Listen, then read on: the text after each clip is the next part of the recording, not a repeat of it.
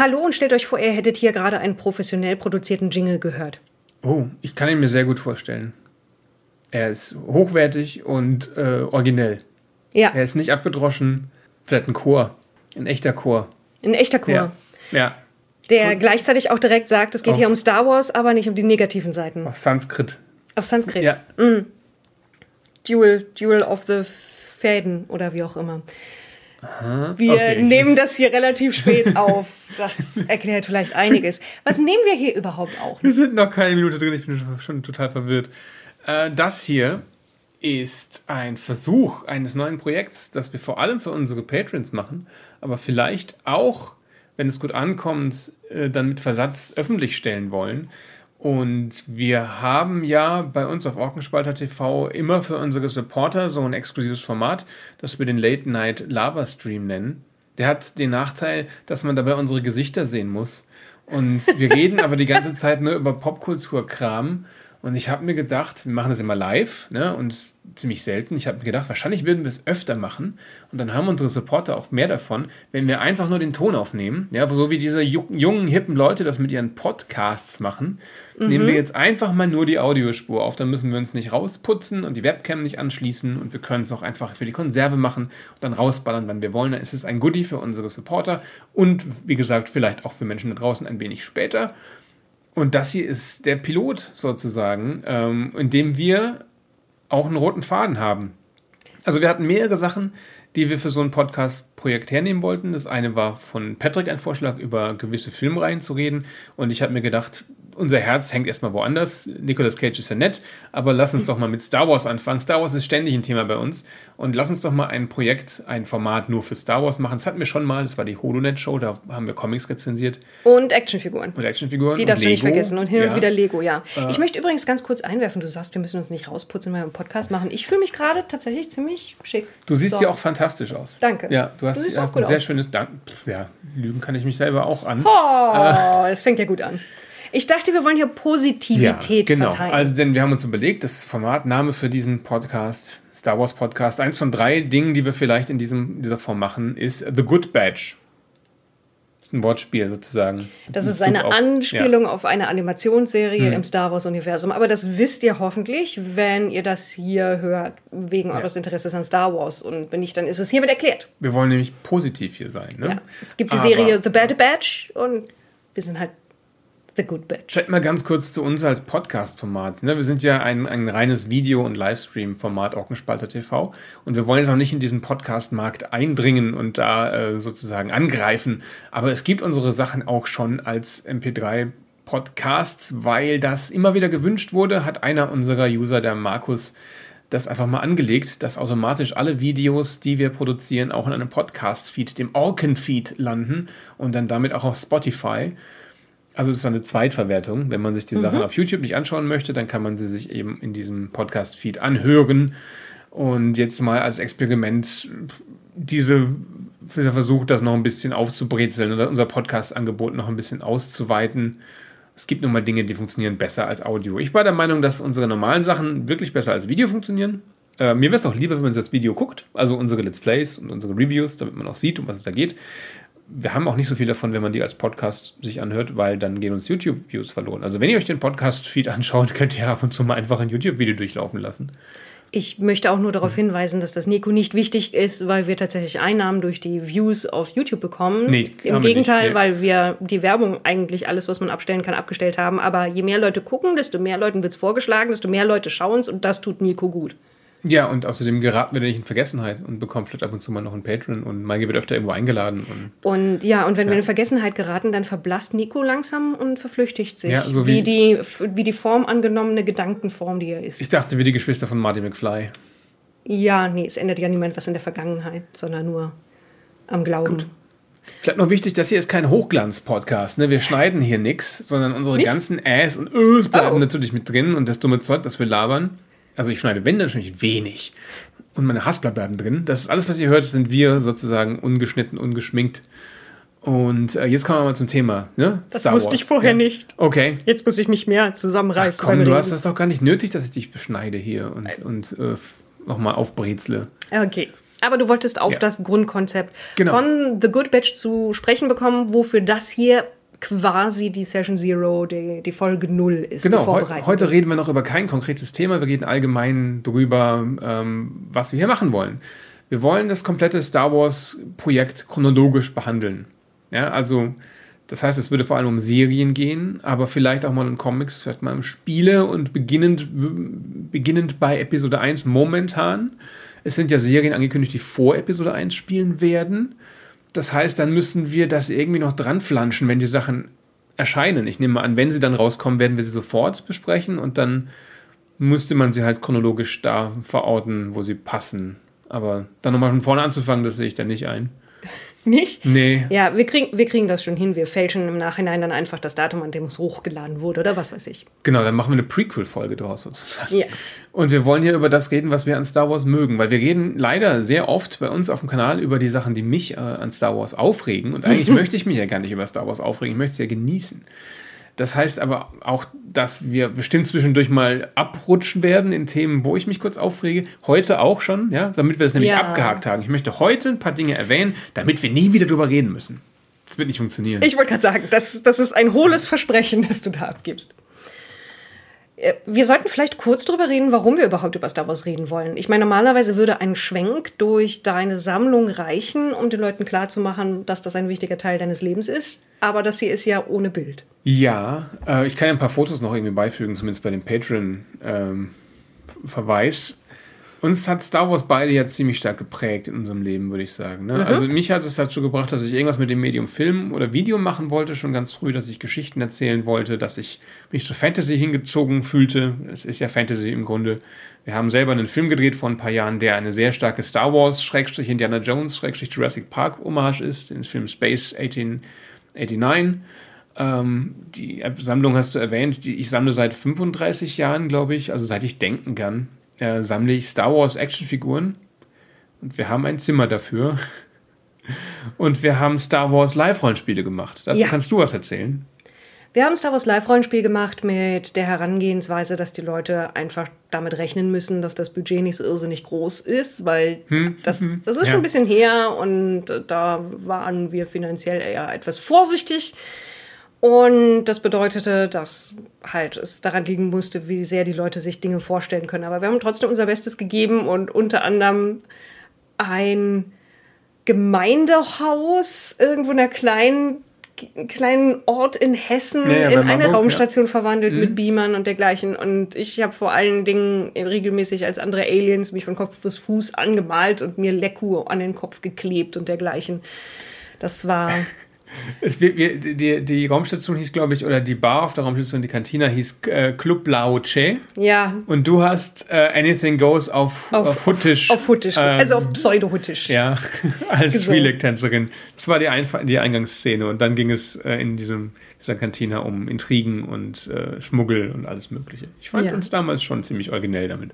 Also es, es hat auch tatsächlich überraschend gut funktioniert. Und ähm, die Leku, die ich damals gebaut habe, die haben tatsächlich bis vor wenigen Monaten noch existiert, aber dann habe ich sie schließlich dem Müll überantwortet, genauso wie mit den Montral und Leku von einer anderen Star Wars Lab Figur, Ja, das weil irgendwann ist das alles kaputt. Aber ja, weil du es auch Zeit. benutzt und bespielst. Ja, und viel haben- Zeit und Liebe und, Ja. und Basteleien reingegangen. Und wir haben damit ja nicht nur äh, Labs gemacht, wir haben auch Fanfilme gedreht. Ne? Wir haben zumindest eine Fanserie, haben es bei Buff- Buff.de gearbeitet haben, haben mit den Leuten auf der Norris Force Con unter anderem in Nürnberg haben wir eine, was war es, zehnteilige, 15-teilige Webserie gemacht namens Nerds of the Old Republic. Das war eins der spaßigsten Projekte bei Buffed. Da kam SW Tor gerade frisch raus und wir hatten die, ähm, die Aufgabe, die ganzen Tropes, die es damals schon gab, in einem Web-Special zu verarbeiten. Ich finde es immer noch lustig. Ja, ein paar Dinge funktionieren noch. So ja. alle paar Jahre gucken wir mal rein und denken uns, das ist furchtbar trashig, aber da sind schon ein paar gute Gags bei. Ja, das, Timing ist manchmal, wir wollen es nicht selbst loben, ne? aber wer es noch nicht kennt, kann es mal gucken. Nerds of the Old Republic bei uns auf dem Kanal auf Orkenspalter TV. Es ist auch kurz, also man hat es schnell hinter sich. Man merkt, glaube ich, ganz schnell, ob man, äh, ob es was für einen ist. Es ist, wie Maggie schon sagte, sehr, sehr, sehr trashig. Und doof. Aber weißt du, was wir nicht gemacht haben am Anfang dieses Videos? Wir haben uns nicht vorgestellt. Aber es wird uns eh wahrscheinlich niemand hören, der uns noch nicht kannte. Deswegen. Oh, gute Güte. Also neben mir sitzt die Maigi Stritter von Orkenspalter TV. Hi, und Ja. neben mir sitzt der Nico Mendrik von Orkenspalter TV. Wir haben das bei Minute 11,38 äh, noch, noch reingequetscht bekommen ungefähr. Passenderweise. Also zumindest bei mir in der Aufnahme. Jetzt wahrscheinlich den Anfang wegschneiden und dann passt nicht mehr.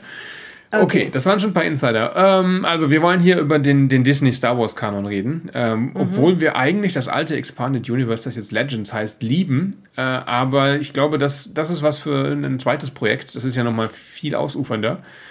Äh, es geht vor allem um bewegte Bilder und wie gesagt ab und zu mal ein Comic oder ein Roman und wie gesagt Expanded Universe. Wenn wir hiermit durch sind, machen wir das noch. ne? Vielleicht, ja.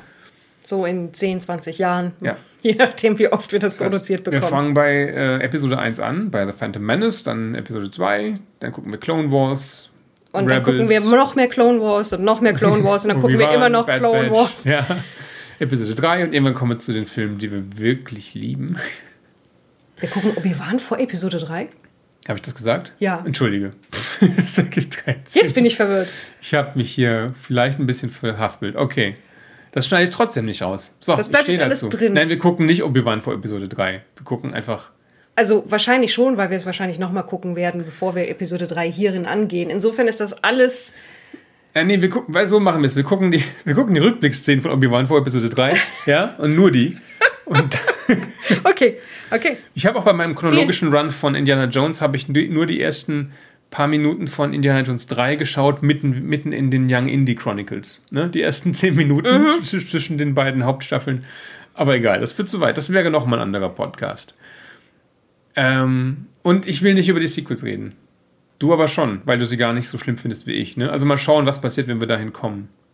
Ja, Ni- Nico findet die Sequels ja aus storytechnischen und Respekt vor Dingen, die früher waren, Gründen nicht toll. Das sind zwei von den drei Gründen, warum ich sie nicht toll Was ist der dritte? Der dritte ist, dass sie seelenlose Marketing-Scheiße sind, ja, die nur, die nur gemacht wurden, um schnell Geld zu machen, nicht weil jemand eine Vision hatte. Und weil sie völlig das Fandom falsch eingeschätzt haben. Weil sie sich dachten, ey, die alten Filme kennen die doch gar nicht mehr, lass uns doch einfach mal einen Soft-Reboot machen. Maggie fasst sich schon wieder an den Kopf. Sie bekommt schon wieder Kopfschmerzen von meinem. Ja, wir müssen hier jetzt kurz, um das, um das abzuhaken, das Thema, müssen Ja. wir über die Sequels reden, oder? Damit wir es dann nicht mehr machen müssen. Ja, genau, das wird absolut gut funktionieren. Also ich habe ein Sequel-Trauma. Ich hatte ein Prequel-Trauma jahrelang, das wurde locker in den Schatten gestellt von meinem Sequel-Trauma. Das ist ja das Gute an den Sequels. Du benutzt Trauma hier im, im Ja, im weit so. popkulturellen Schimpf. Ich habe kein Sinne. echtes Trauma. Ich bin. Ah, Was, was ist denn die, schwach, die schwache Form von von einem Trauma? Die, die Nachhaltiger echte- Groll. nachhaltiger Groll. Okay, ich habe einen nachhaltigen Sequel-Groll. Und da ist ein Grund, warum wir das hier machen. Ne, weil ich versuche wieder eine positive Einstellung zu Star Wars zu kriegen. Und, und deswegen, wie gesagt, wir wollen ein paar Sachen vom Tisch haben, damit wir dann nie wieder drüber reden müssen. Das klappt ganz bestimmt, wie gesagt. Wir reden jetzt kurz über die Sequels. Ist das in Ordnung? Ja? Ja, Vor allem, weil das Thema ja immer wieder bei uns in Livestreams aufkommt. Immer erwähnt ja jemand Star Wars und dann rutscht die Unterhaltung dahin. Und ich will hier ein, äh, ein Medium haben, eine, eine Audiodatei, wo ich sagen kann, hier bei Timecode 15 Minuten, schau dir bitte das hier an, hör dir das hier an. Ähm, und da weißt, da kennst du meine Meinung zu den Sequels und da müssen wir nicht mehr drüber reden. Oder? ja. Also, was ist deine Meinung zu den Sequels? Eigentlich hast du sie eben schon gesagt. Nee, ich war ja noch nicht fertig. Oh. Gut, also dass wir es vom Tisch haben. Ja? Äh, ich habe die Sequels von Anfang an gehasst, ja? von, von Minute 1. Und ich habe das Gefühl, damals stand ich 2015, als der erste rauskam, stand ich damit ganz allein da. Also, äh, sag, sagen wir mal so.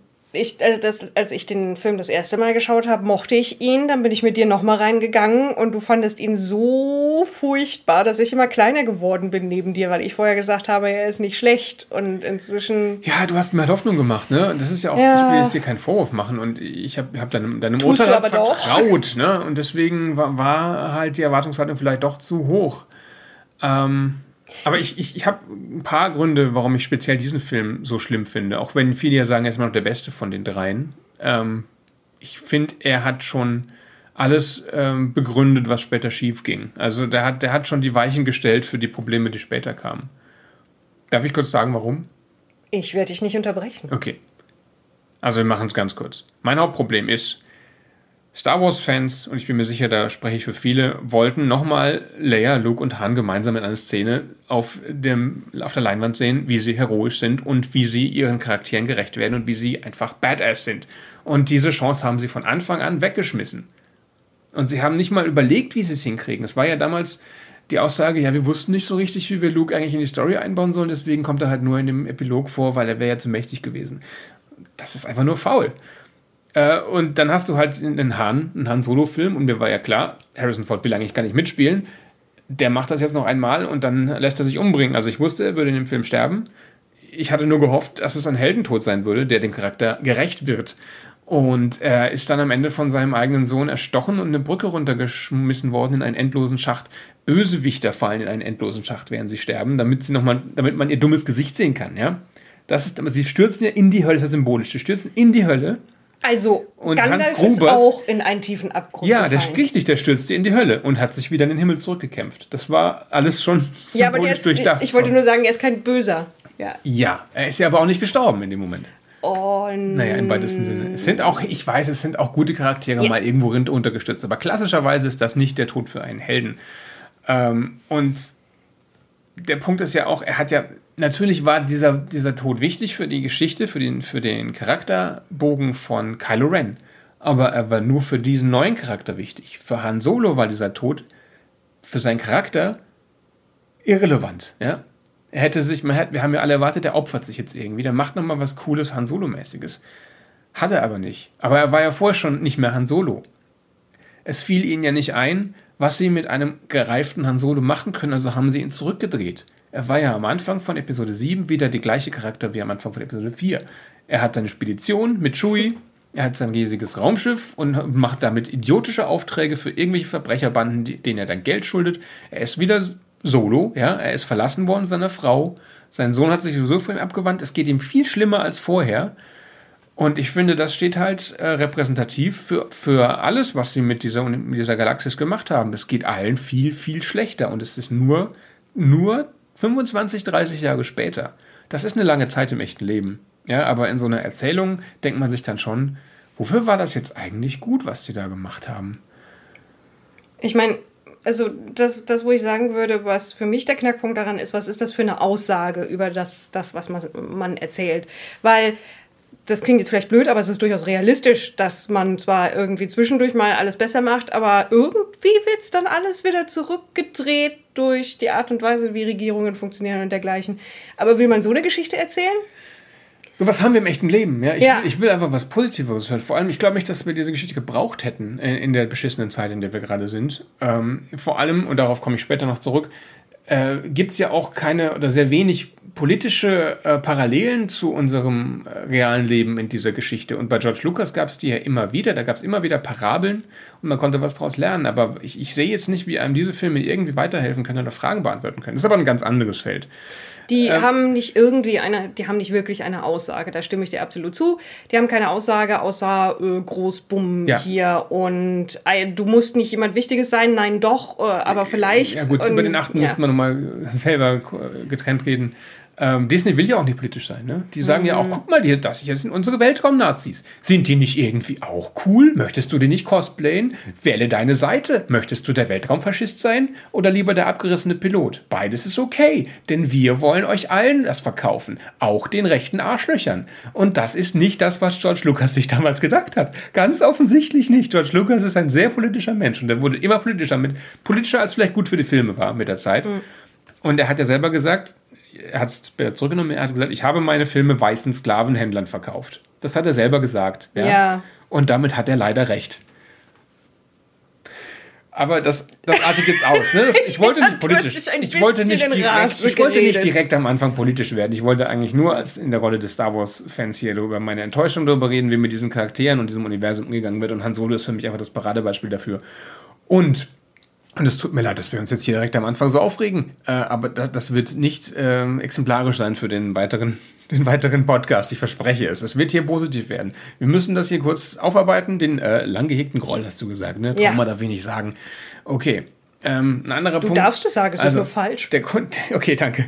Der, der Grund dafür ist ja, wie gesagt, sie wussten nicht, was sie mit den Figuren machen sollen. Sie dachten sich, die Fans wollen die vielleicht gar nicht haben. Wir haben viel coolere neue Figuren für sie. Und die waren im Grunde ja auch cool. Aber sie haben mit denen ja auch nichts gemacht.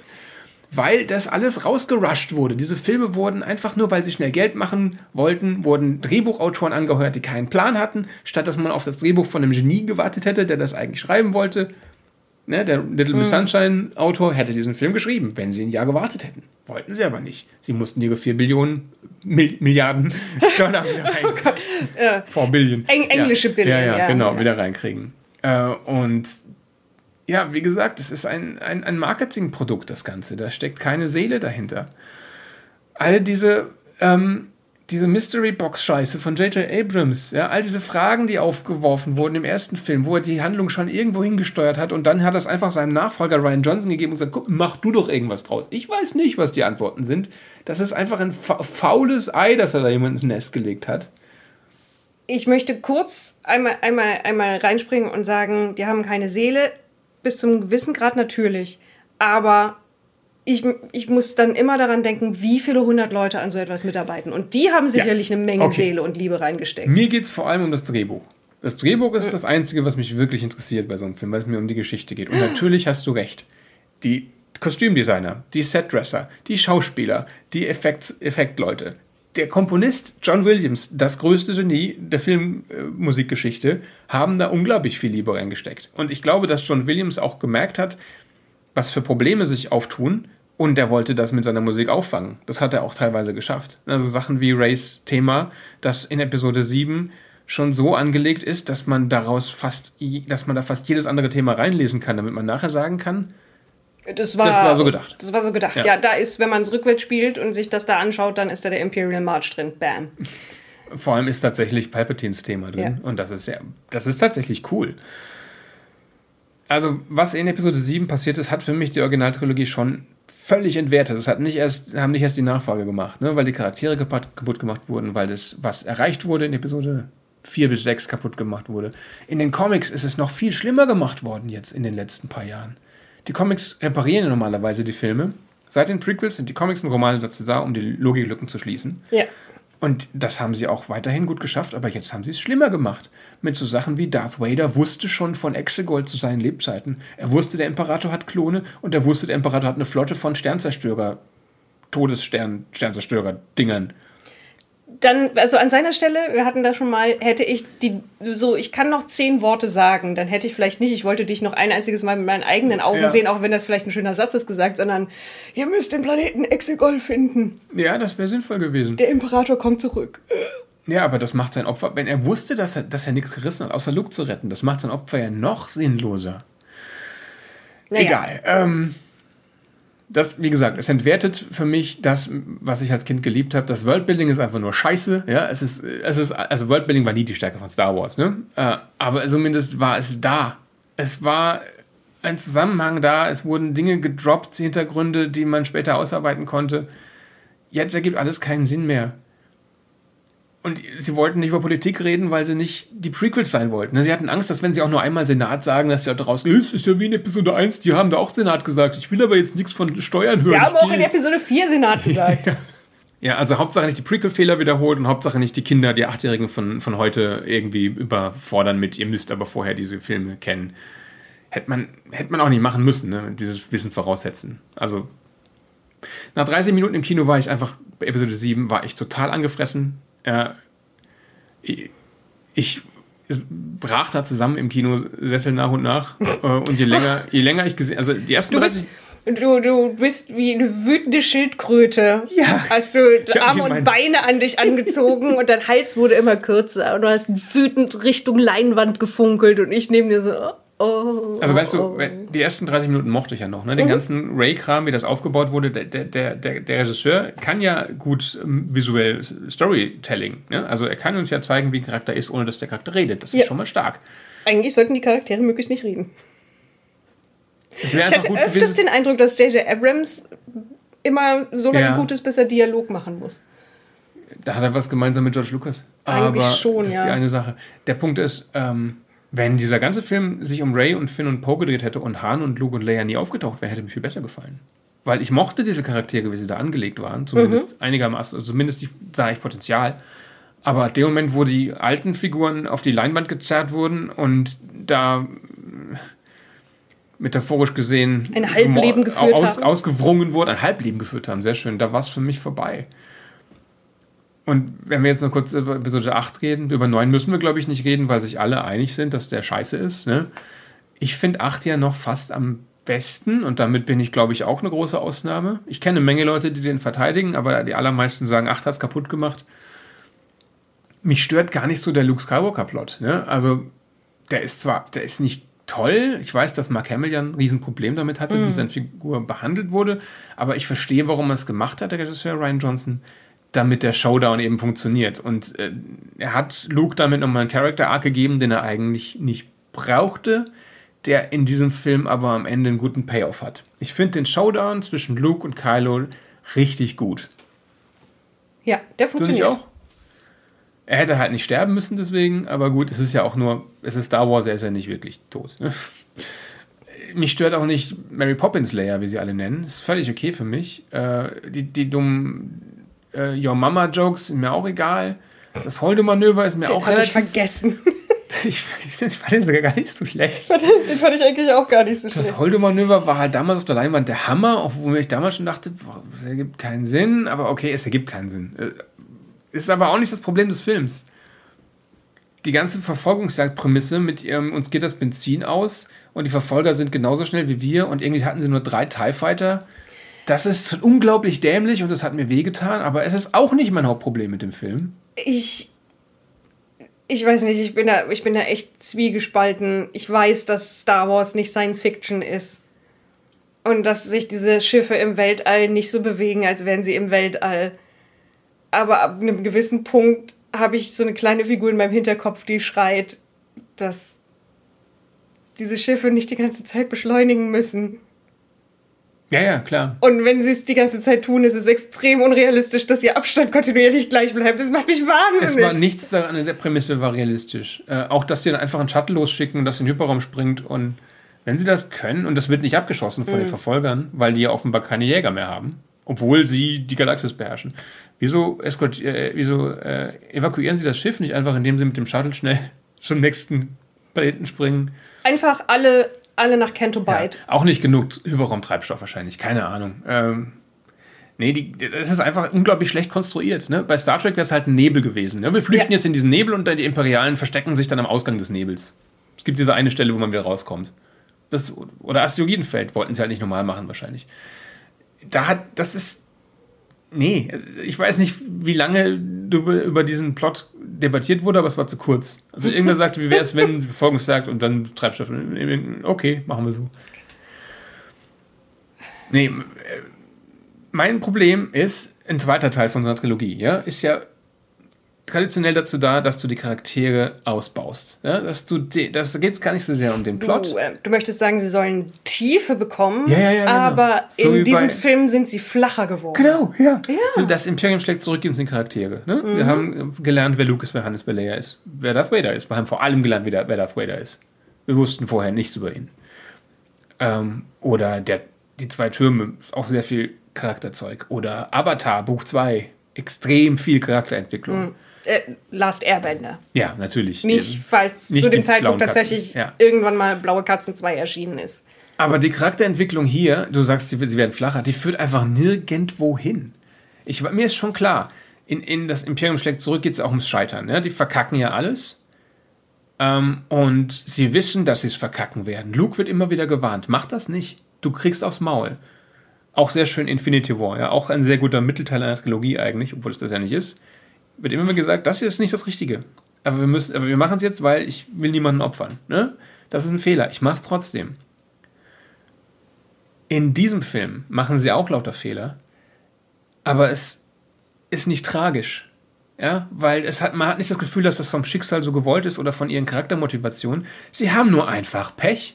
Und Oder sie reden nicht miteinander. Das ist ja auch blöde Entscheidungen. auch, ja. auch äh, ein, ein Hallmark einer Tragödie, dass man miteinander redet, ne? Aber in dem Fall war, war es einfach sinnlos, dass sie nicht kommunizieren. Ich verstehe nicht, warum Holdo und Leia und Poe nicht miteinander reden. Und vor allen Dingen bei einer Tragödie müsstest du dem Publikum beide Seiten vorstellen, damit das Publikum weiß, dass es tragisch ist, dass sie nicht miteinander reden. Aber wir sind ja genauso. Das Bizarre ist, dass diese ganze Situation, wo nicht miteinander geredet wird, wird uns ja im Grunde aus Poes Sicht erzählt. Aber Poe ist offensichtlich. Ich habe mir das so ein bisschen im Kopf zurechtgelegt, dass da ja keine Zeit vergangen ist zwischen sieben und acht. Mhm. Stimmt, und der nicht, vermutlich ja. inzwischen, keine Ahnung, 48 Stunden Nicht geschlafen hat. Oder länger nicht geschlafen länger hat Und, und- gefoltert wurde noch vor ein paar Stunden. und was weiß ich, was Ja. alles so. Und abgestürzt ist. La- und Lass die den Mann doch ist. endlich mal. Das ergibt Sinn. Ja. Aber so wie es präsentiert wurde, hat es nichts anderes gemacht, als, als äh, toxische Männer und Feministinnen gegeneinander aufzuhetzen. Das hat der Film geschafft. Ja? Hier ist die Frauenfigur, die ist arrogant und weiß alles besser. Hier ist die Männerfigur, Der ist arrogant und die glaubt ist alles besser arrogant zu und wissen. weiß alles besser und will nicht mit der Frau reden. Und da, damit hast du, hast du damit irgendjemandem Gefallen getan? Hast du damit irgendwie, hat der Film Partei ergriffen für einen von den beiden? Ich weiß es nicht. Vielleicht war das eine, ein Versuch von Ryan Johnson, irgendeine höhere Aussage zu treffen, die sich mir, mir persönlich jetzt nicht so erschließt. Ich sehe, dass er ganz viel Schaden damit angerichtet hat. Also ich glaube, er hat versucht, die Aussage zu machen, vertraut Frauen in Führungspositionen. Ja, Aber nur Frau sein in Führungspositionen reicht ja nicht. Gute Kommunikation wäre schon nicht schlecht.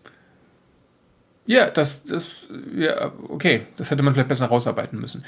Äh, Also dann- nein, das war mein Kommentar. Ah, dazu. okay. ich glaube, er wollte nur Ja. vertraue Frauen in, Gut. in Das hätte Poe also lernen sollen aus dem Film. Ja, Was aber er hat nichts gelernt. Was hätte denn Finn, was hätte Finn lernen sollen? Finn hat gelernt, man Finn hätte das, lernen sollen, dass er die überflüssige Figur in diesem Plot ist.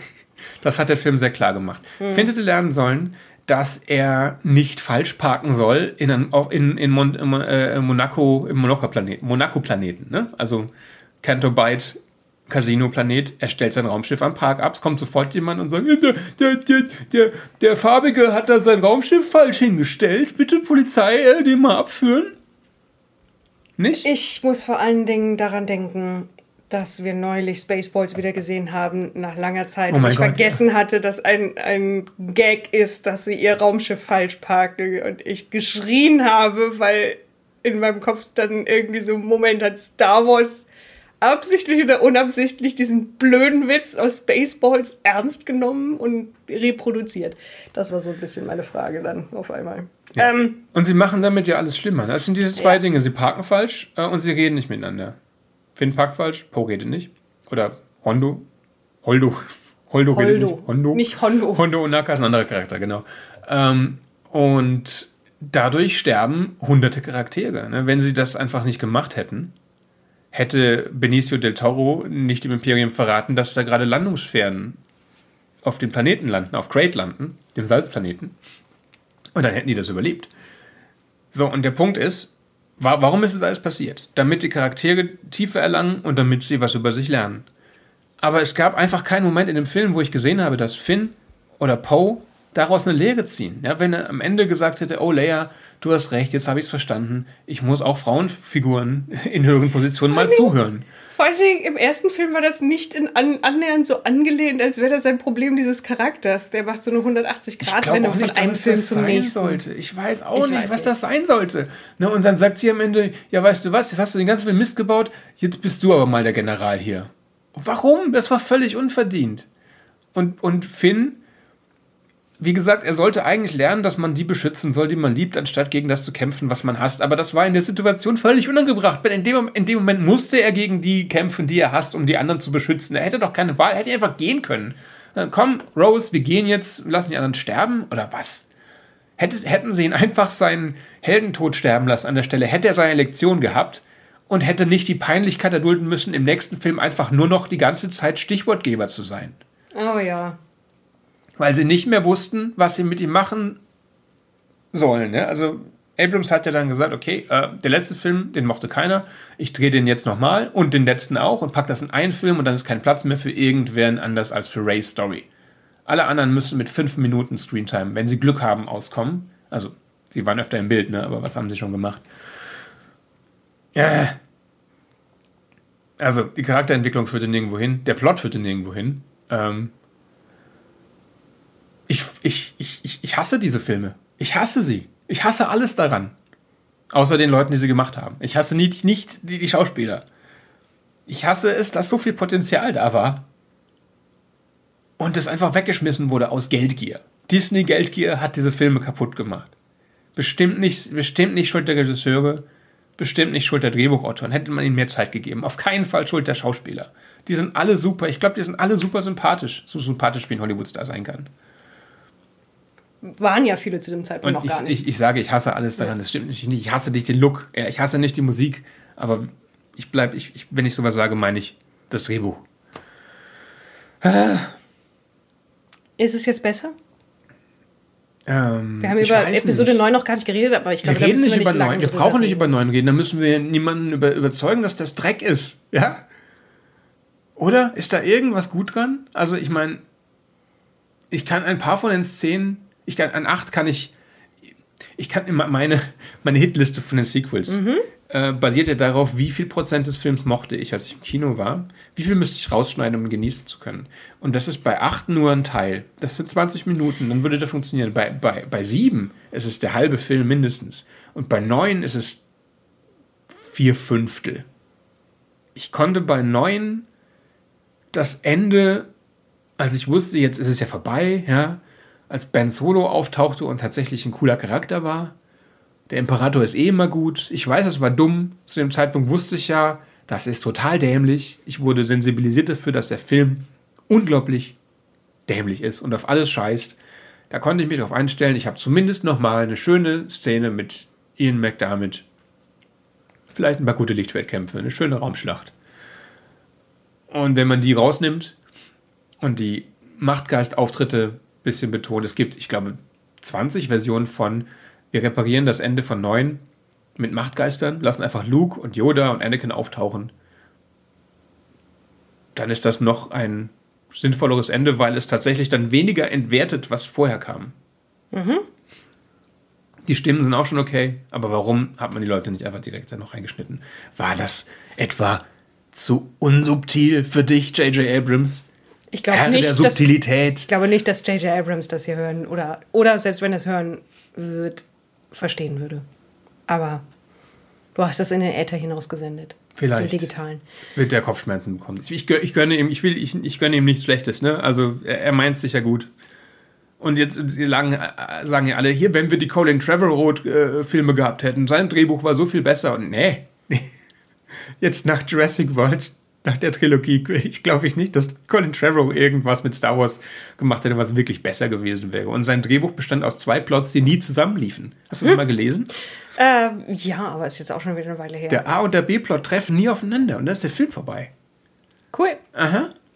Das geht bei einer Star Trek-Folge. Oder so. Oder bei Golden Girls. Aber ja, Kurios. Kurios ja es, gibt da, es gibt da Überschneidungen. Und B. Arthur ist ja auch in Star Wars. Äh, so. Ja. Und das war jetzt der Teil, den, den ich nochmal gesondert markiere, und, um Das- zu sagen, guckt euch, hört euch den Teil an, wenn ihr mit, euch mit mir aufregen wollt. Und wenn ihr mich nicht ranten hören wollt, dann hört ihr euch nicht an. Darf ich jetzt noch drei Worte zu den Sequels sagen? Entschuldige.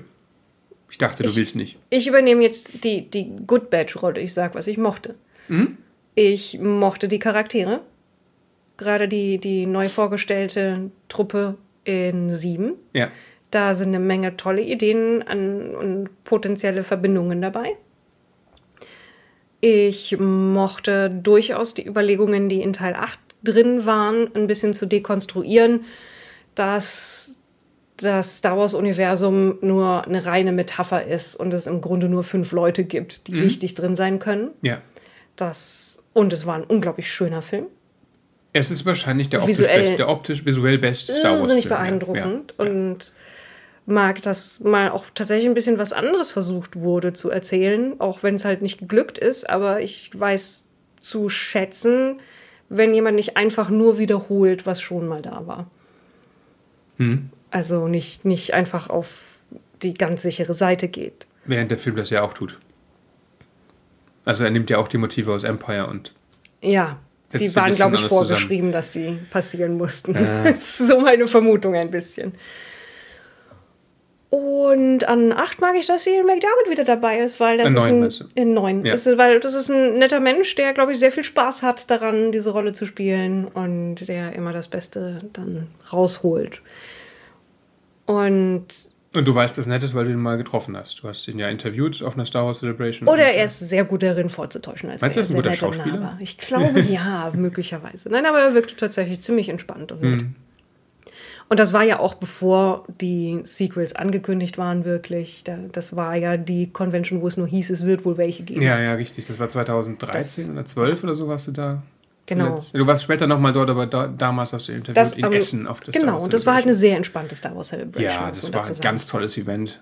Äh, Ja, das war eine konnte- gute Zeit für Star Wars. Ne? Ja, da Also- konnte man auch leicht an die Leute rankommen und alles. Richtig, das war bevor sie von Disney halt PR-mäßig so überhöht wurden und sie eigentlich noch in lustigen Indie-Filmen von George Lucas mitgespielt hatten. Hm. Ja, und was ich halt, was ich halt tatsächlich schade finde, ist, dass, wie du auch sagtest, viel von dem Potenzial, was rein theoretisch in den Charakteren und in den Ideen dann drin gesteckt hätte, nicht wirklich reifen kann, nicht wirklich aufgegriffen wird, teilweise rückgängig gemacht wird. Da geht es dir vor allem um, Finn und Poe, ne? Ich finde, das ist ein unglaublich starker Start zu einer Beziehung, wie auch immer die jetzt geartet ist. Die zwei Leute, die sich gegenseitig retten, der eine gibt dem anderen den Namen. Du hast diesen Gegensatz von jemandem, der immer in der Rebellion aufgewachsen ist, weil seine Eltern schon dabei waren. Und Laut auf der der anderen, Comics. laut der Comics. Ich glaube, die, das ist aber immer noch Kanon, nur sie haben irgendwie Sachen hin und her geschoben, damit es passt, dass er dann auch mit 16 angefangen hat, Drogen zu schmuggeln, whatever. Und der andere, der sein ganzes Leben lang mit Propaganda vollgepumpt worden ist, aber trotzdem ein moralischer Mensch ist. Und die haben so viel Chemie auch zusammen, die beiden Darsteller. Die haben so viel Spaß daran. Und dass die dann quasi getrennt wurden und noch extra, damit ja keine falschen Gedanken aufkommen, no homo-mäßig beide auch hetero Flammen haben müssen oder zumindest in die Vergangenheit reingeschrieben bekommen müssen und sonst irgendetwas. Das ist so. ach. Hätten, wir, hätten wir nicht ein bisschen, bisschen einfach mehr davon haben können, diesen zwei Leuten mehr Raum gemeinsam einräumen können. Ja, das, das wäre eine Message gewesen. Einfach mal die erste äh, queere Star Wars Romanze oder die erste wichtige Disney äh, queere Romanze ne, in einem Mainstream-Film. Oder selbst, selbst wenn man sich das nicht getraut hätte, einfach eine schöne Bromance mit den beiden. Auch dafür war ja kein Platz. Ja, eben. Aber es wäre halt eine Message gewesen. Ähm, eine politische Message. Und so haben die Filme keine. Also vor allen Dingen 9 hat ja null. 9 ist ja nur die einzige Message, die in 9 irgendwie enthalten ist, ist, wenn jemand unglaublich Böses alles vernichten will, wäre es ganz gut, wenn man was dagegen tut. Ich finde es fahrlässig, dass in der Zeit, in der wir leben, ja, wo dein Bösewicht ein faschistoides Regime ist, du sagst, guck mal, die sind ja auch cool und nicht, guck mal, so schnell kann es gehen. Äh, hier, hier sind ähm, ihre Methoden. Hier ist, wie sie Propaganda benutzen. Hier ist, wie sie ihren Nachwuchs rekrutieren. Wie sie sich, obwohl du denkst, du hättest sie längst besiegt, wieder aufrappeln und irgendwo wieder, wieder in, in der dunklen Ecke sammeln. Das hätte ein Thema sein können für diese Filme. Äh, auch wie sie vielleicht mit Medien umgehen, ja. Stichwort The Boys, ja, auf, äh, als, als Serie, die damit halt auch nicht sehr subtil umgeht. Äh, nein. aber nein. das hätte Star Wars auch machen können. Und ich, wenn George Lucas die Filme gemacht hätte, dann wäre das alles thematisiert worden. Sicherlich auch nicht subtil, aber es wäre da gewesen. Dann hätten wahrscheinlich, nee, nicht subtil, dann hätten irgendwelche Rednecks von, von äh, Tatooine hätten den, den, den Senat gestürmt, ja. Und dann hätte äh, Mon Mothma sich irgendwo äh, verbarrikadieren müssen und Luke hätte da eingreifen müssen. Und die hätten dann gefordert, dass die Wahl wiederholt wird, damit äh, Darth Trumpius an die Macht kommt Ah. oder so, keine Ahnung, ja. Also Darth zumindest- Golden Face, was weiß ich, ne? C3PO, nein. Nein. Zumindest hätte man, hätte man natürlich eine Geschichte erzählen können darüber, dass nicht jemand auf einem vorher unbekannten Planeten, den man nur mit dem richtigen Artefakt finden kann, unterirdisch aufgebesserte Sternzerstörer baut, sondern dass die Leute, die das Imperium gar nicht so schlecht fanden, nie verschwunden sind und dass es Xenophobie weiterhin gibt und dass es schwer ist, die loszuwerden. Und dass man dann halt 25 Jahre später feststellen kann, dass die im Untergrund immer weiter sich vernetzt haben, vorbereitet haben und dann anfangen, Dinge zu kippen. Aber wir hatten auch schon Ja. eine Trilogie wie Die Demokratie stirbt. Mit Applaus. Naja, hat, hatten wir schon, aber ähm, die war ja doch eher auf. Na gut, es war so eine Mischung. Sie war schon sehr auf ähm, Drittes Reich bezogen, ne? Aber sie hat ja auch ein paar ähm, George Bush-Verweise drin. Ja, okay, la- lass uns hier nicht zu politisch werden. Ich würde sagen, dass wir damit den Teil jetzt auch endgültig abschließen können mit den Sequels. Das ist noch so ein Punkt, wo du sagst, sagst Xenophobie. Ne? Ähm, das Imperium war ursprünglich ein Club von britischen alten weißen Männern. Ja, Da war noch, es war in den alten Büchern dieses, die nehmen keine Frauen, die nehmen keine Aliens und die nehmen auch eigentlich nur Weiße. Und das aufzubrechen, ich weiß nicht, ob ich das gut finde. Ich meine, es ist schön, dass dann auch nicht britische Schauspieler jetzt imperiale Bösewichte spielen können. Ist für ihre Karriere vielleicht gut. Aber ich fand die Message, das, das hier sind unsere Bösewichter. guck mal, wie divers sie sind. Ist Guck das mal, wie nicht divers. gut? Die Bösen ja. sind nicht divers. Das finde ich eigentlich schon in Ordnung. Ja. Aber gut. Also ich meine, dass, dass, dass man im Original das Imperium mit Leuten versehen hat, die sozusagen das Ich bin der Prototyp des Kolonial Kolonialisten Ja. vor sich hertragen können, war sicherlich nicht unabsichtlich. Und außerdem hat man eh in England gedreht und außerdem hatte man dann Zugang zu Leuten, die tatsächlich eine gute Schauspielausbildung haben, aber trotzdem. Ich meine, hier Gi- Giancarlo Esposito als Moff Gideon ist fantastisch. Oh ja. Von daher vielleicht gut, dass sie es gemacht haben. Es gab Aber es ja auch verwässert die Aussage. Es gab ja auch im Legends immer die Ausnahmen. Ich meine, bekannteste ist Grand Admiral Thrawn, der ein Alien ist, aber dann wurde auch immer gesagt, das sind Ausnahmen. Ja, ja, das wurde auch sehr lange mehrfach in beiden äh, Continuities erklärt, warum der das überhaupt darf, was er darf. Weil er so Aber- toll ist. So. Und damit kommen wir wieder zu der Anfangsphase zurück, über die wir reden wollten. Du hast schon dahin gescrollt. Wir haben Notizen, in denen wir ein bisschen reinspicken ab und zu.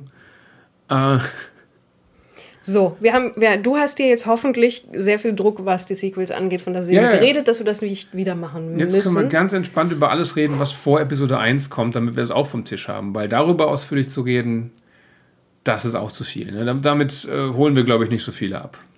Ja, obwohl der Legends-Kanon, beziehungsweise das, was davon vielleicht sogar noch Kanon-Kanon ist, durchaus spannende Sache ist und spannend wieder entstanden ist als Nebenprodukt von anderen Sachen ursprünglich. Aber ich reiß mich zusammen. Ja, das ist wirklich ein Punkt, über den wir mal irgendwann reden sollten.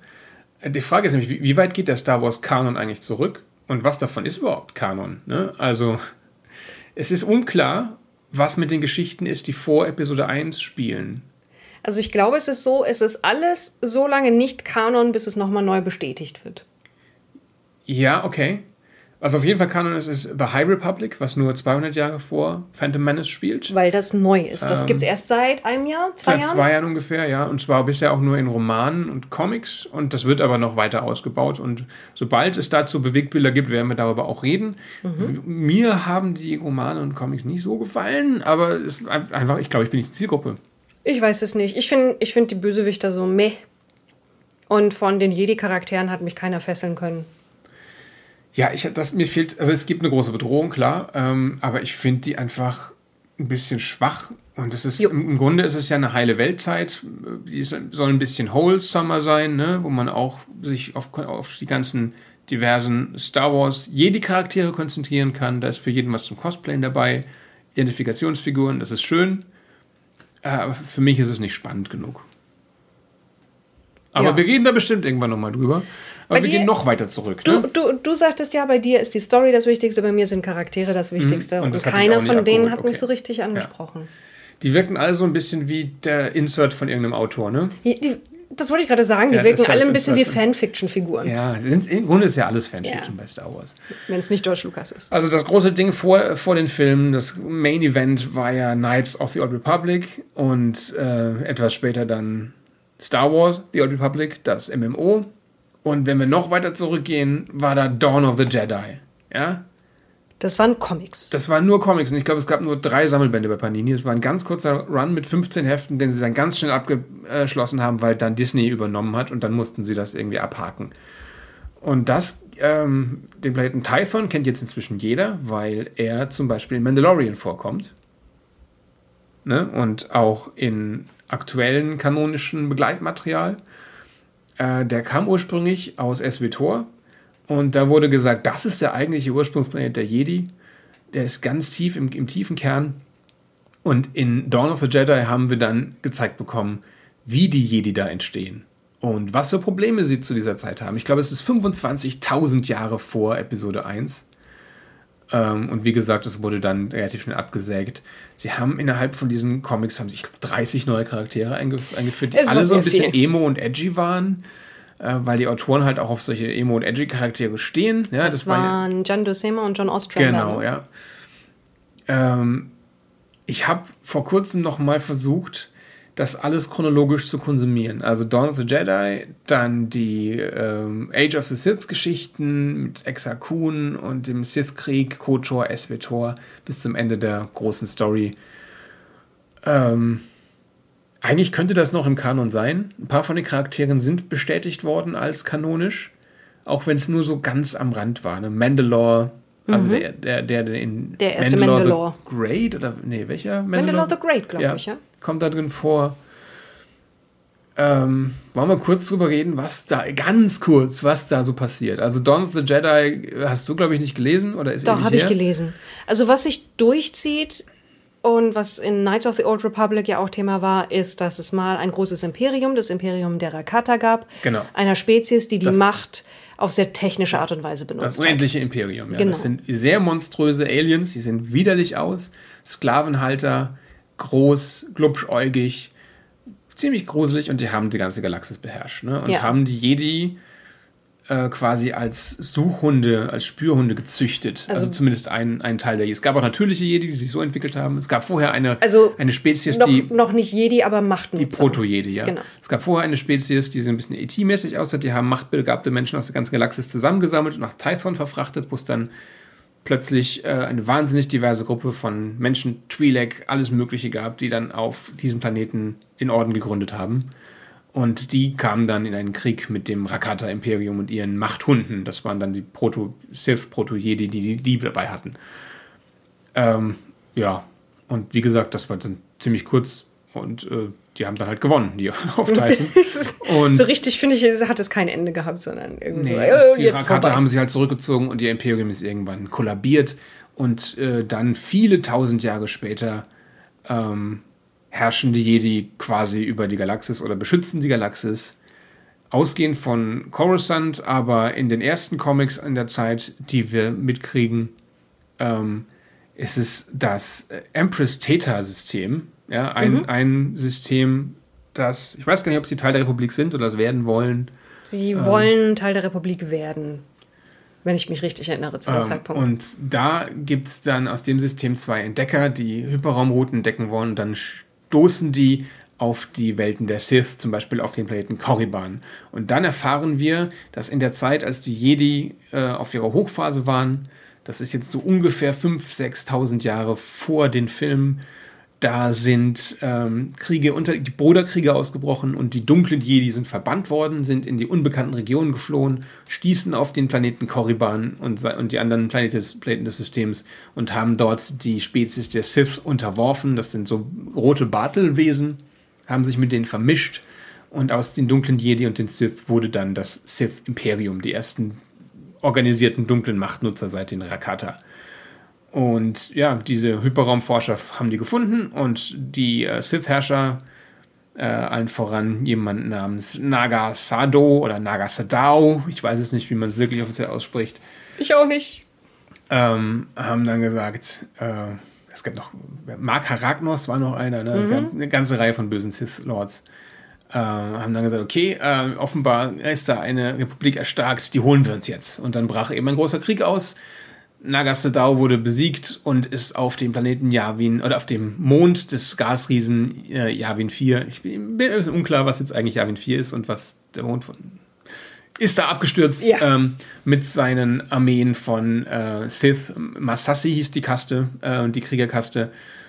Und wurde dann da vernichtet von den Jedi. Und sein dunkler Machtgeist blieb da aber in einer Masassi-Pyramide, die er hat errichten lassen, bestehen. Und dann war erstmal Ruhe. Ne? Das sind alles Comics, die später so ein bisschen aufgegriffen wurden in KOTOR und, und Espetor. Und Jahre später gab es dann den Jedi Exakun, der der dunklen Seite verfallen ist, weil er einfach ein arrogantes Arschloch war im Grunde. Und, und der findet die ganzen Sachen, die Nagasado oder wie auch immer ja. hinterlassen hat und lernt darüber die Geheimnisse der Sith und dann endet im nach viel hin und her Exakun ja auch als Machtgeist, als Böser. Genau, er rekrutiert dann den Jedi Julik Keldroma, das ist der Held dieser Geschichte zu dem Zeitpunkt, äh, der der dunklen Seite verfällt dann gegen die Mandalor Mandalorianer kämpft, Mandalore the Great besiegt im Duell und die rekrutiert für den Krieg der Sith gegen die Republik. Äh, der ist übrigens der dunkle, der dunkle Seite verfallen, weil er zwei andere ähm, äh, dunkle Jedi infiltrieren sollte, eigentlich. Ähm, die Artefakte eines anderen gefallenen Jedi in ihrem Besitz bekommen haben. Das war Freedom Nut vom Planeten Onderon. Ah, ja. Das ist nochmal ein anderer Comic-Handlungsstrang. Ähm, und erst als er dann im, im Gefecht seinen eigenen Bruder tötet, war es, glaube ich, erkennt er, dass er äh, der dunklen Seite verfallen ist, wendet sich dann gegen Exakun und die Jedi ähm, bekommen dann verraten, wo Exakun seine Basis hat, nämlich auf Yavin 4. Und dann bombardieren die den Planeten und töten Exakun. Ähm, nochmal, also ist nochmal das Gleiche, was eigentlich vorher schon passiert. Oder gab es nicht auch ein Duell zwischen Julika Droma und Exakun? Ja, das weiß ich gar ja, nicht mehr ja. so genau. Auf jeden Fall war es am Ende halt eine große Schlacht. Ich habe das, ich habe das ehrlich gesagt erst nochmal gelesen, weil ich darüber reden wollte und jetzt ist es wieder schon jetzt so lange her. Lange her. Schnell nochmal hier also, anhalten, nochmal lesen. Was, ja, ich könnte jetzt ins Regal gehen. Sagen wir einfach, oder wir gucken auf Wikipedia, äh, sagen wir einfach, er wurde halt besiegt ja, und ist, ist tot gestorben, der Exakun. Er ist tot gestorben. Ja. ja das also, hat aber dann trotzdem die Mandalorianischen Kriege ausgelöst äh, und die Republik war geschwächt und die Mandalorianer sind über, äh, erstmal waren sie ähm, mit ihrer neuen Basis dann auf Onderon und Duxun, dem Mond von Onderon. Ähm, von dort aus haben sie ihre Kriege gestartet, glaube ich. Und äh, dann gab das eben neuen Stress für die Republik und es, äh, die Jedi haben gesagt, wir haben jetzt genug gekämpft, wir haben genug Verluste gehabt. Die Mandalorianer sind keine Machtnutzer. Damit muss jetzt die Republik alleine klarkommen. Und das war offenbar dann schlimm. Das war schlecht für die Nichtmachtnutzer, aber mhm. es gab, gab dann einige Jedi, die trotzdem dagegen gekämpft haben und sich haben radikalisieren lassen. Genau. Und da setzen die Comics ein von KOTOR, von Knights of the Old Republic, eine direkte Fortsetzung von diesen Age of the Sith Comics und Tales of the Jedi Comics. Liegen, und die waren super. Liegen oh. aber, da liegen aber fast zehn Jahre dazwischen, ja, was eine ein Quantensprung ist, ne, an, an Qualität. Ne? Also ja. wenn du die dir anschaust, äh, die einen Anfang 90er, die anderen Anfang 2000er, die KOTOR-Comics, die, die, sind so gut gezeichnet, damals gewesen, heute sind sie auch ein bisschen krude. Und ich habe sie geliebt. Ja. Wer ist denn die Hauptfigur in den KOTOR-Comics? Das sind nämlich jetzt nicht unbedingt die Protagonisten der Computerspiele, sondern das ist jemand namens... Ich weiß den Namen nicht mehr. Zane Carrick. Zane Carrick, ja. grüner Mantel und ja. hat ein, wie sagt er, schwieriges Verhältnis zur Macht. Ja, er ist so eine Art Rincewind, wer die Scheibenwelt-Romane kennt. Rincewind unter den Jedi. Er ist eigentlich nicht gut in seinem Job. So gar nicht. Aber manchmal hilft ihr die Macht halt auf ihre eigenen Wege. Ja. Er ist auf jeden Fall ein grundsympathischer kleiner Loser. Ja. Und die Story fängt damit an, dass er bei einer Prüfung mit seinen anderen Padawanen auf einem Mond unterwegs ist und dann fangen die Meister auf einmal an, sie alle zu töten und er weiß nicht warum. Genau, eigentlich bei im Ritterschlagsabend äh, ja. werden die alle umgebracht und ähm, vorher haben sie schon versucht, sie auf diesem Mond irgendwie eine Falle zu locken. Äh, die hat nämlich eine Vision, dass jemand in Rot den Jedi-Orden vernichten wird. Und sie tragen gerade alle diese, ja, weil, weil es eine Prüfung im Weltall ist, tragen sie alle einen, einen Weltraumanzug genau. in Rot. Ja der halt ähnlich aussieht wie der eines Bösewichts, der später auftauchen wird. Ja, es, es, es ist ambivalent, wer denn eigentlich die Figur ist, die sie gesehen haben wollen. Sie wissen sie wissen es nicht genau. Also wenn man wenn man dann Kotor kennt, schließt man eigentlich mehr oder weniger daraus, dass sie jemand anders gesehen haben in diese Vision und dann die falsche Schlüsse draus gezogen haben. Wie auch immer, es ist ja. tatsächlich eine coole Story mit wirklich liebenswerten Charakteren. Da bildet sich dann halt eine schräge Bande rings um Zane Carrick, beziehungsweise er schmuggelt sich da so ein bisschen rein und versucht rauszufinden, was los ist. Und Charaktere sind alle super, oder? Das ja. sind die besten Star Wars Charaktere Griff. überhaupt. Ja, Griff, ein kleines, äh, schmieriges, äh, so ein bisschen Quark, oder? Der Quark von Star Wars. Er ist der Quark ja. von Star Wars. Ja, also ein Griff, kleiner Betrüger der aber natürlich ein goldenes Herz hat und mit, mit äh, ein Zane, Snivianer. Snivianer, genau, mit Zane ziemlich schnell äh, eine Zweckgemeinschaft eingehen muss. Hm. Äh, was Zane weiter diskreditiert, weil er mit dem Verbrecher unterwegs ist. Dann gerät er an Jerael, eine äh, sexy Weltraumelfe, mehr oder weniger. Was ist ihr gespielt? Arkanianer. Ja, genau. Und einen alten Schrottsammler. Ähm, später haben sie noch einen abtrünnigen Mandalorianer dabei. Aber das wird erst später wichtig. Äh, und sie treffen immer wieder auf äh, jemanden namens Alec, der später ja. zu Darth Malak wird. Und Revan aus den Kotor Comics kommt vor. Äh, Mission und Salbar laufen mal durchs Bild. Also aus den Kotor Spielen. Aus den Kotor Spielen, entschuldige. Und tatsächlich stehen die sehr für sich allein, diese Comics. Man muss die Spiele nicht gespielt haben, aber wenn man sie spielt, ergibt sich ein größeres Ganzes und das ist wirklich, da sind die Star Wars Synergien perfekt genutzt. Ja. Und und dann kommt jetzt Knights of the Old Republic. Ja, lass uns noch kurz über die Comics reden. Okay. Erstmal, ich finde sie auch wahnsinnig witzig. Oder? Ja. Also, ja, ja, ja, die sind, die sind immens unterhaltsam. Und ihr Problem ist, dass sie zu lange laufen. Also die. Ir irgendwann die, ist die Hauptstory als Zane Carrick, der versucht, seinen, seinen Ruf wieder aufzubessern, seinen Namen reinzuwaschen, genau, ist die ja. durch und dann weiß es nicht mehr so ganz, wo es hin will. Also Spoiler, äh, er wäscht seinen Namen rein und er besiegt seine Meister und es wird, es kommt raus, wer der, die Person ist, die sie in ihren Visionen gesehen haben, zumindest vermutlich. Vermutlich. Es wird auch nur angedeutet, was dann mit den Meistern geschieht, die er besiegt. Es gibt einen großen Showdown. Es wirkt ein bisschen hastig alles und dann sind wir erst in Heft 25 von einer 50-bändigen Reihe und dann geht es halt weiter und das ist das, das war der Fehler. Weil dann greift es einfach nur Nebenplotlinien auf. Das Ganze spielt, wie gesagt, vor dem Hintergrund der Mandalorianischen Kriege. Ja, also ein paar Jedi ähm, Renegaten kämpfen gegen die Mandalorianer, angeführt von dem Revanchisten der dann später ähm, der Sith Lord Darth Revan wird und ähm, Alec, der dann später Darth Malak wird.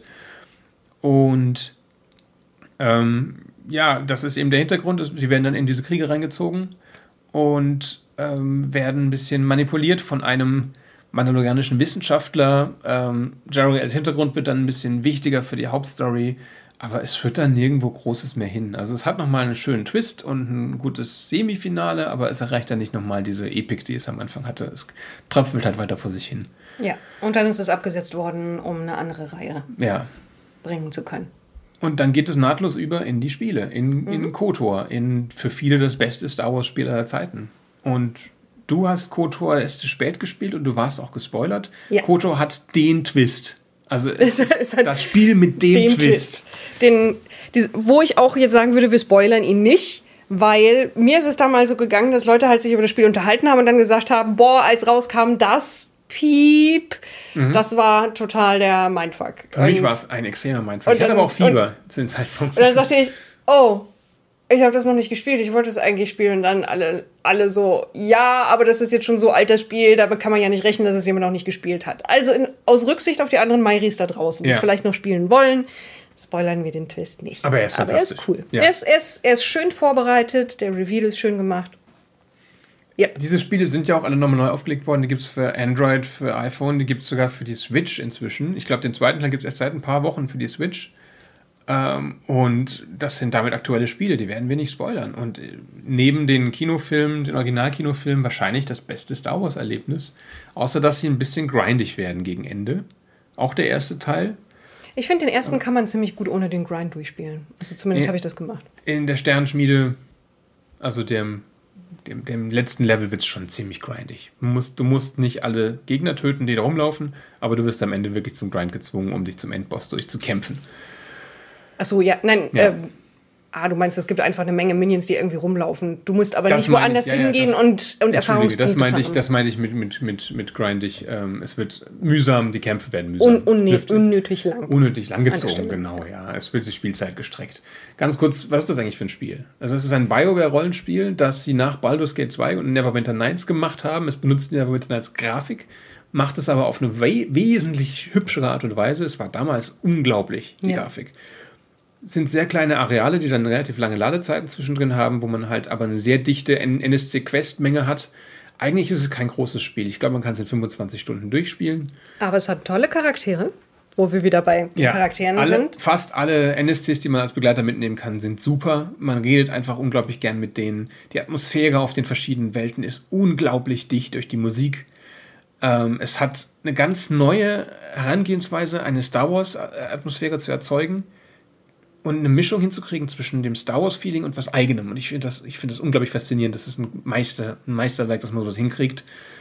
Man kommt nach Dantooine, nach Tatooine, nach Korriban, nach ganz neuer Planet. Meine Lieblingswelt eigentlich, Manan, die mhm. Wasserwelt, in unglaublich tolle Musik. Und sieht heute noch richtig schön aus. Taris? Taris ähm, ist. Der Stadtplanet. Ich verwechsel es immer. Ist es Taris oder Telos? So, Taris, Taris. im ersten und Telos im zweiten, ja. ne? Ja. und ähm, es geht darum, die schon erwähnten Sith, äh, Darth, Re Darth Revan und Darth Malak haben die Republik fast in die Knie bezwungen. Man muss eine Jedi beschützen, die eine Waffe gegen den bösen Darth Malak sein könnte. Bastila, arrogante Schnäpfe, mit der man sich aber mit, also ein bisschen Leia, ne? Nur halt als Jedi, die aber auftaut gegenüber der, der Spielfigur im ja. Laufe des Spiels. Äh, und muss sich dann halt auf dem Startplaneten mit der Unterwelt anfreunden, den, den, den Wookie, Salbar und die Twi'lek äh, Mission Wow einsammeln, den Piloten Karth und Nasi und später auch Jedi in die Gruppe aufnehmen, äh, um halt dann das neue Sith-Imperium zu besiegen, die auf der Basis der Technik der Rakata, die sie irgendwo in unbekannten Regionen gefunden haben, oder wie wir später erfahren werden, in anderen Spielen geschenkt bekommen haben von jemand anderem, versuchen die Republik zu vernichten mit einer Maschine, die ständig neue Raumjäger erschafft. Also, also den, den Part finde ich doof. Also der, es ist halt eine, kein Todesstern, sondern. Ja, ja. Die, dieser 3D-Drucker für, ja, für Kampfschiffe ist irgendwie ist schon plump. ein doofes MacGuffin, aber ansonsten ist alles super. Und um das Ding zu finden, muss man quasi Kartenfragmente in der ganzen Galaxis suchen, in vier verschiedenen Planeten und am Ende dann den Showdown zu spielen. Und das nimmt unglaublich viel von Mass Effect vorweg, ne, was sie dann als nächstes gemacht haben bei BioWare. Die Ästhetik, wie es aufgebaut ist, nur dass es halt ein mit D&D-Regeln ähm, wie Baldur's Gate funktionierendes ähm, Strategierollenspiel ist, aber wie sich anfühlt, wie die Story aufgebaut ist, dass man Romanzen auch schon ein bisschen haben kann, das ist schon Mass Effect, ne? Ja. Und sie haben auch gesagt später, sie wollten eigentlich mehr KOTOR machen, äh, aber es war einträglich, eine eigene Science-Fiction-IP aufzubauen und damit umzusetzen, was sie machen wollten. Das ist sogar tatsächlich das, als ich das erste Mal Mass Effect gesehen habe, war meine Reaktion, hm, ich glaube, sie wollten eigentlich nochmal Knights of the Old Republic machen, aber ohne Star Wars. Hast du nicht zuerst Mass Effect gespielt und dann KOTOR? Ich kannte KOTOR, ich habe KOTOR nicht selber gespielt, aber ich kannte KOTOR. Weil Aha. ich ja immer auch so ein bisschen Privat-Let's Plays von meinem Bruder gekriegt habe. Also mir, ich kann, Ja, okay, okay. Ne, ich war nicht gänzlich unbeleckt, was KOTOR angeht und ich habe damals so halb im Scherz gesagt, guck mal, die wollten das nochmal machen, aber nicht für Star Wars bezahlen. Ja. Wie auch immer. ist ein tolles episches Ende und die Galaxie ist gerettet, das kann man spoilern. Und dann kommt der zweite Teil, ein paar Jahre später, und dann heißt es, alles ist im Arsch. Ja, ähm, die Sith haben doch gewonnen. Ich dachte, sowas hast du. Ich habe das gehasst. Mir hat das richtig wütend gemacht.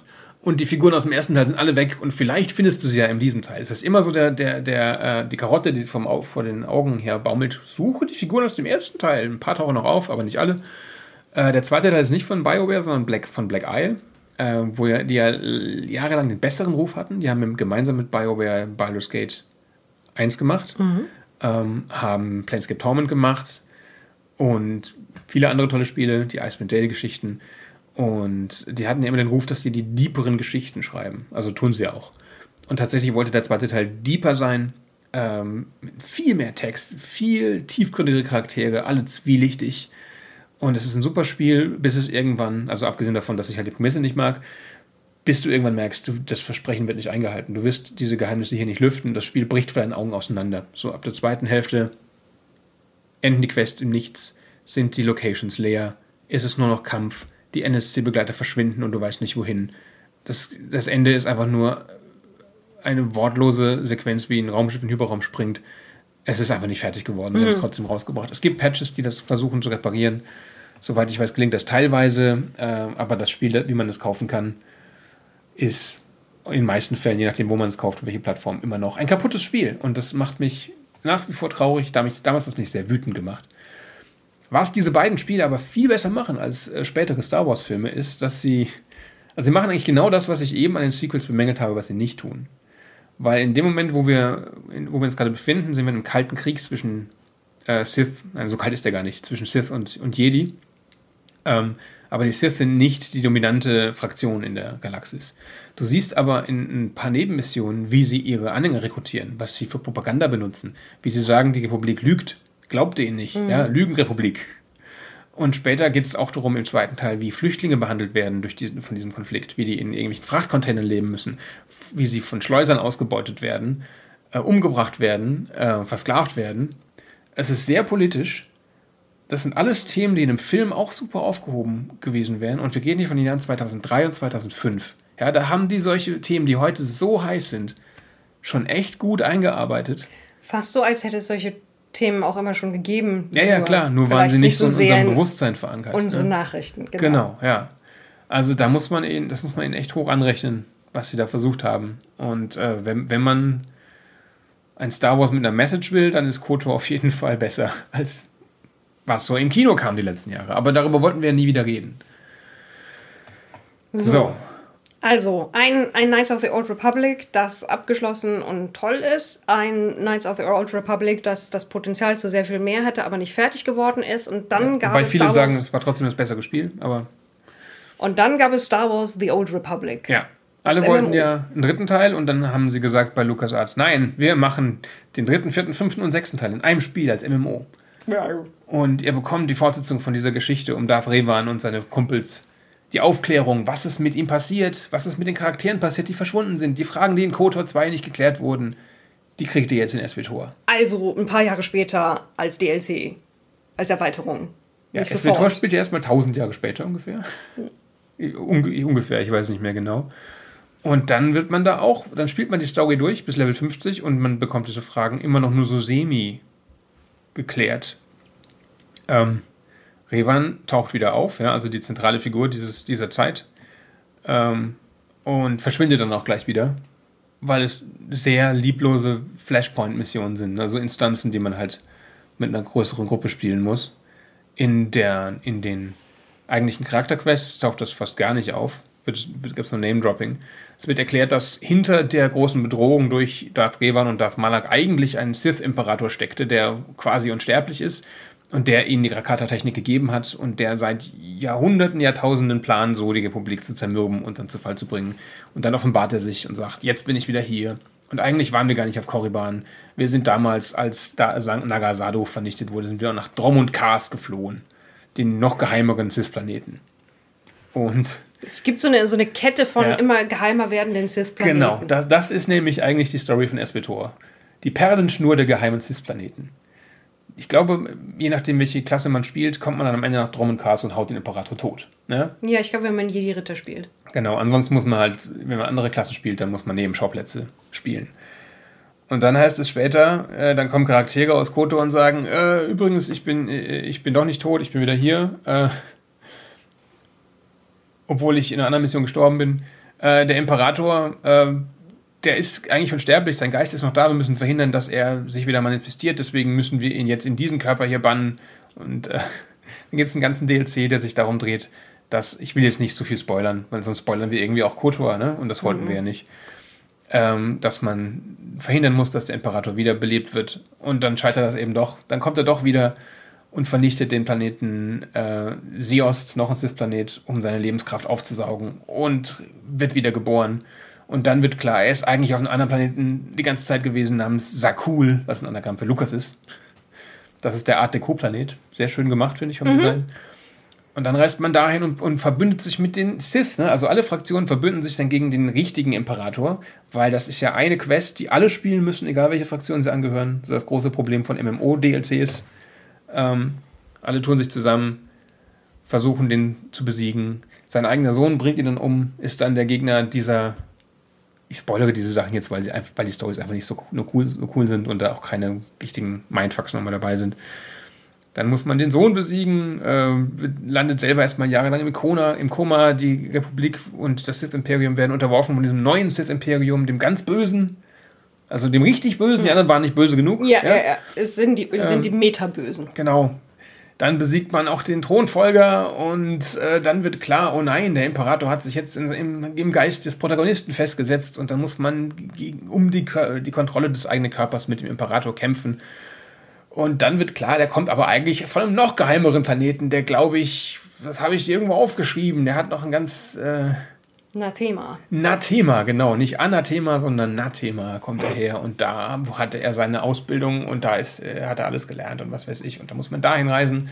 und da seine Schwachstelle rausfinden. Und ich glaube, man besiegt ihn im Verlauf dieses, dieses äh, MMOs fünfmal oder sowas. Und dann kommt er nochmal wieder und dann kommen alle, alle Charaktere aus KOTOR auch nochmal wieder als, als Machtgeister und dann tun sich alle zusammen und hauen ihn zum dritten Mal, zum fünften Mal tot in allen seinen Inkarnationen auf einmal. Und es ist ein Spektakel, das so unverdient ist, weil der Plot bis dahin einfach doof war. Doof war, ja. Und es sind so viele konstruierte, bemühte Twists, ich glaube, sowas kann nur in einem MMO funktionieren, wo du diese, diesen Plot halt über Jahre hinweg in so ganz kleinen Dosen wie bei einer schlechten Fernsehserie präsentiert bekommst. Aber wenn du es wie ich am Stück spielst, denkst du dir halt irgendwann, wollt ihr mich verarschen? Das ist also das, was ihr mir versprochen habt mit KOTOR 3 bis 6. Es ist immer wieder der gleiche Scheiß. Yep, mit dem, mit dem Hyperimperator. Ja. Weil, wenn eine Idee gut funktioniert, macht man sie einfach nochmal, aber krasser. Ja, naja, und dann nochmal, aber krasser. Und, und dann nochmal, aber krasser. Ich glaube, irgendwann Mitte 2021 war der Plot dann nach zehn Jahren endgültig abgeschlossen, nachdem, wie du sagtest, es immer und immer wieder sich wiederholt hat und eh nichts Neues eingefallen ist. Es waren ein paar nette Momente dabei, ähm, es war aber auch viel Nostalgie. Ja, hier, den Charakter magst du doch, hier ist er dein Begleiter und äh, der sieht so ähnlich aus wie der Charakter, den du mochtest und jetzt könnt ihr endlich dem ultimativen Bösen aufs Maul geben, auch wenn es halt ein bisschen sehnlos ist, aber ja, gut. Aber damit haben wir jetzt, glaube ich, zusammengefasst, was an aktuellem, zumindest nicht widersprochenen Kanon existiert. Und in, vor allen Dingen SWTOR ist, glaube ich, tatsächlich offiziell auch noch Kanon, was da passiert.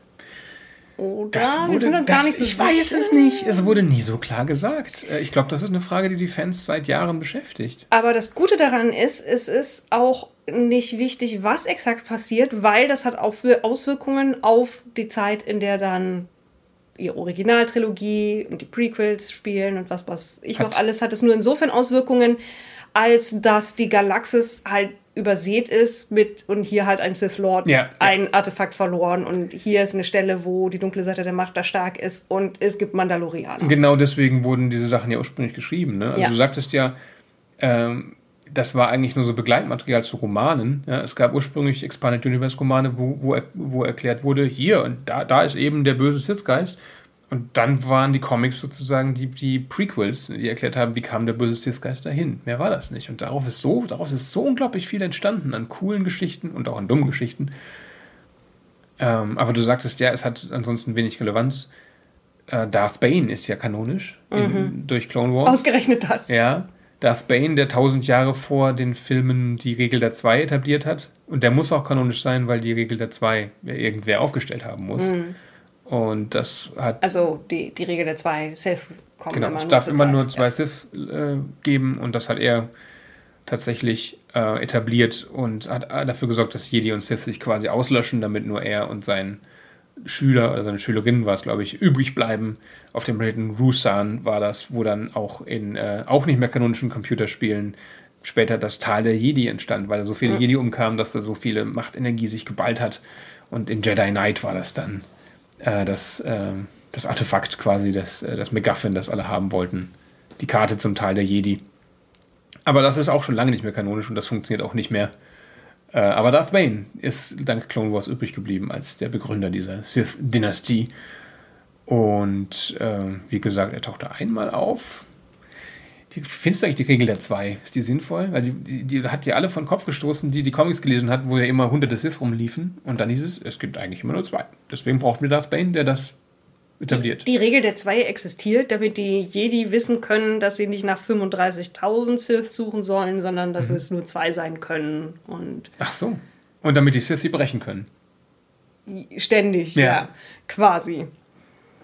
Also diese Regel der zwei existiert genau für die Prequels. Mhm. Und dann gibt es eine Geschichte, die erklären muss, wie sie aufgestellt wurde. Und dann gibt es Geschichten darüber, wie sie sie wieder abschaffen. Stimmt, ja. Damit alles andere. Das Getappe übrigens, das ist, ist unser fantastischer Hund Indy, der wahrscheinlich mal raus muss. Der hat bis eben gedöst, jetzt ist er aufgewacht und kommt her und will wissen, was wir hier tun. Hallo Indy. Oh. Tatsächlich hat er Darth Plagueis noch gelebt, als Episode 1 anfing, ne? Das wird in einem Roman gesagt, dass äh, Palpatine ihn zwischen Natalie Portmans Besuch und dem Endkampf umbringt.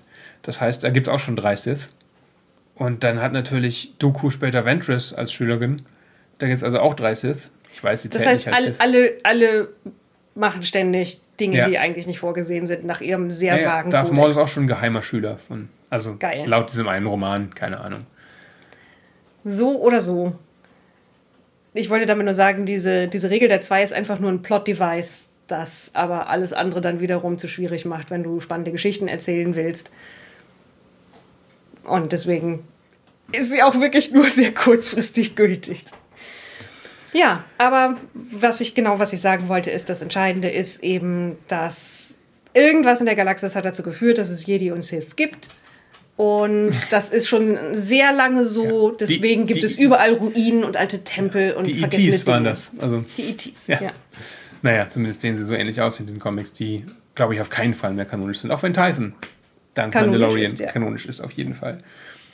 Und ich bin jetzt froh, dass wir in unter, unter 90 Minuten über alles gesprochen haben, was wir vom Tisch haben wollten, damit wir nicht im Detail nochmal drüber reden müssen. Vielleicht tun wir es irgendwann. Aber jetzt können wir in der richtigen Folge 1 mit Episode 1 anfangen. Und übrigens, vielleicht habt ihr es gemerkt, wir mögen größtenteils diese ganzen Comics, die die Vergangenheit aufarbeiten und dergleichen. Und abgesehen davon, dass der Hyperimperator immer und immer und immer und immer wieder kommt in SW-Tor, Und auch in den Kinofilmen. auch in den Kinofilmen, Imperatoren sind offensichtlich nicht tot zu kriegen. Ähm, der Imperator ist tot, lang lebe der Imperator. Oder sein dritter Klon. Und naja, trotzdem da eine Menge coole Stories aus der Revan-Ära existieren und drumherum. Weißt du, was wir gesagt haben, als wir äh, darüber spekuliert haben, welche Expanded Universe-Geschichten sie wohl rüber retten würden in Disney und wir gesagt haben, Dark Empire machen sie bestimmt nicht. Das ist ja dumm mit dem geklonten Imperator. Mit dem geklonten Das war mit das Imperator. Blödeste. Nein, genau das haben sie genommen, ja. Immerhin haben sie nicht Crimson Empire genommen. Also es geht nicht darum, dass die Leibwachen des Imperators versuchen, sein Erbe fortzusetzen. Das fand ich noch doofer. Das hätte ich mir aber, ja gut, aber das, pff, das macht ja nichts kaputt. Das ist einfach eine dumme Geschichte, ne? Aber als Serie hätte ich mir das schon vorstellen können. Äh, Hier, Kanos und Kanor Jax kämpfen um die. die hatten auch noch blöde Namen. Also Ja. ich meine, Star Wars Namen sind traditionell doof. Das muss so sein. Po Nudo. ja, der ist, der ist immer noch ungeschlagen. Poe scheint ja ein verbreiteter Name zu sein in der Die Galaxis. verwandt sind. Ich glaube nicht. Jetzt sind sie die sehen sich nicht sehr ähnlich. Po Nudo ist ein Aqualisch, ne? Mhm. Ja, okay. Ja. Also das war der semi-stringente Entschuldige mal. Abriss darüber, worüber wir nicht mehr reden werden. Ja. Im Laufe von The Good Batch. Das hier war The Mixed Batch, würde Mhm. ich sagen. Jetzt sind wir im Good Batch, ne? Mhm. Der Twist ist nicht, dass wir eigentlich im Bad Batch sind. Nein. Ja? Denn This jetzt, is the Good Batch. this is The Good Batch und es bleibt auch The Good Batch. Eleanor Shellstrop. Okay, das ist eine Anspielung auf die wirklich sehr gute Serie The Good Place. Kann Ja. ich nur empfehlen. So oder so. Ab jetzt geht es dann weiter damit, dass wir uns chronologisch durch alles an Bewegtbild an Star Wars arbeiten. Mit vielleicht Ausflügen in Comics und Computerspiele. Und dass es dann darum geht, was wir gut finden an den Sachen. Ja. Wir werden sicherlich auch, man wird über die Schwächen der Prequels reden müssen, denke ich. Ja, wir reden jetzt halt einfach mal nächstes Mal über den siebtbesten Star Wars Kinofilm, Episode 1. Tada! Oder? Ist, das dürfte dann- doch hinkommen, oder? Dann arbeiten wir uns vor. Ich müsste es jetzt im Kopf einmal durchzählen. Und es ist spät. Ich, ich möchte nicht mehr zählen heute. Okay. Es ist spät, wir sollten ins Bett gehen.